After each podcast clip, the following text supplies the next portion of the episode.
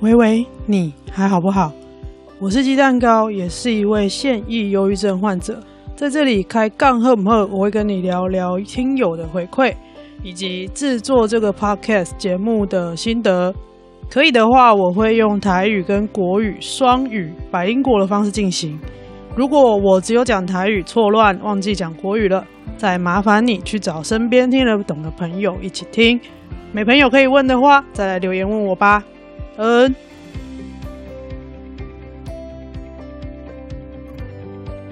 这次的开杠赫姆赫呢，是我到台北的时候去找杰西大叔，这里胡说的杰西大叔，还有。彼岸薄荷的胡叔，在杰西大叔的自家，那个应该算是餐厅的空间，晚餐吃饭的那个地方，就是介于厨房跟客厅中间的那个空间。大叔摆了一张很大的桌子，然后他所有的录音器材就都在那张桌子上面，就去乱入人家的录音。顺便呢，当时也推了另外一个我们在制作 podcast 的时候认识的好朋友，推他开始录节目。我们已经念他念了很久了，但是他呢，节目迟迟没有开张。所以这一次呢，就是我鸡蛋糕跟解析大叔两个人一起来推这个 Eason。来开张他的 podcast。我想，Eason 遇到的状况，也许是很多正在观望、想要做 podcast 的人，可能犹豫了很久，都还没有开始动手的一个共同的话题、共同的问题，就是不知道自己可以讲什么。所以这次呢，我就取用了我们聊天的其中一个片段，分享一下我当时为什么会选择忧郁症的治疗生活来当做我的节目主轴。那就开始喽。我自己当初决定做忧郁症，哦、嗯，我是维维你还好不好的鸡蛋糕，嗯、然后我的节目就是在讲。我自己身为一个忧郁症患者的所有的日常，就是因为生活会眼睛被盖上一个小玉滤镜，所以我眼睛里面看到的世界可能会跟没有忧郁症的人有一些不一样。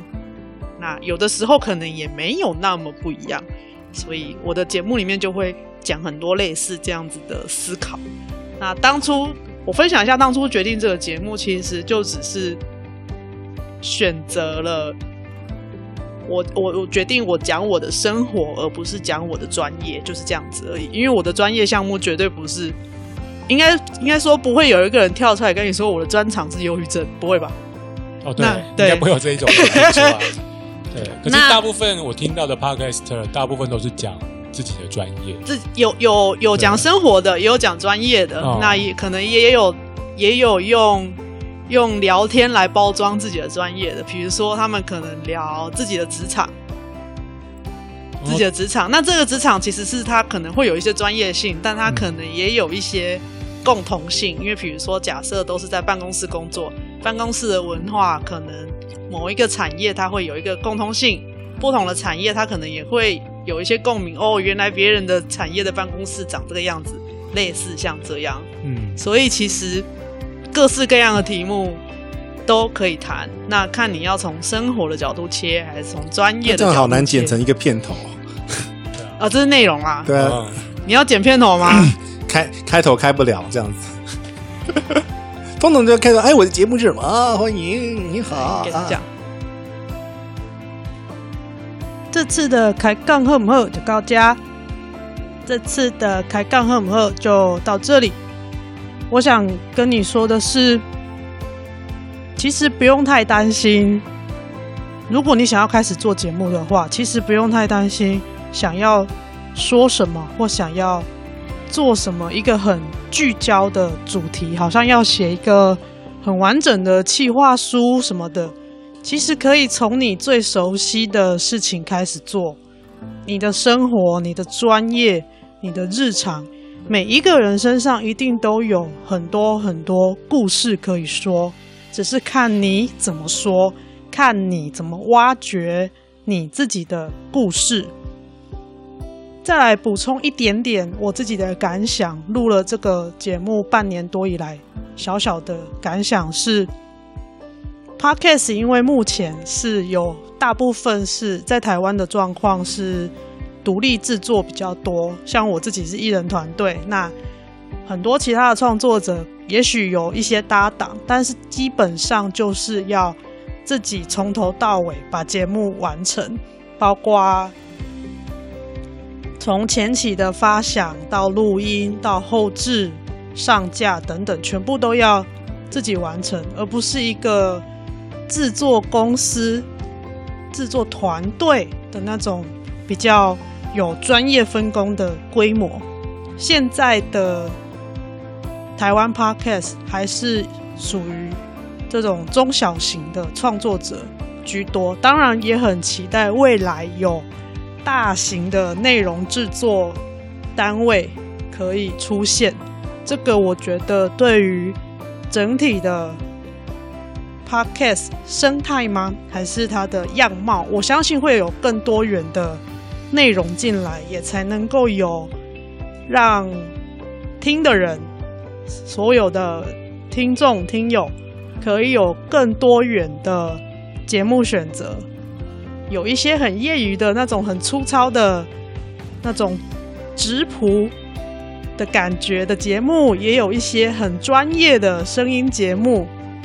毕竟我制作了之后才发现，就是声音工程它也是一个可以分得很细很细的专业，每一个环节可能都可以有一个工程师来负责的那一种非常非常高度的专业，所以。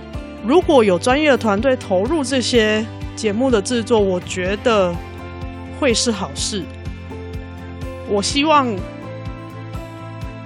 可以有一天可以看到台湾的 Podcast 有这样子的生态出现，因为这个是我人生第一次站在一个产业的起飞点，真的是人生第一次。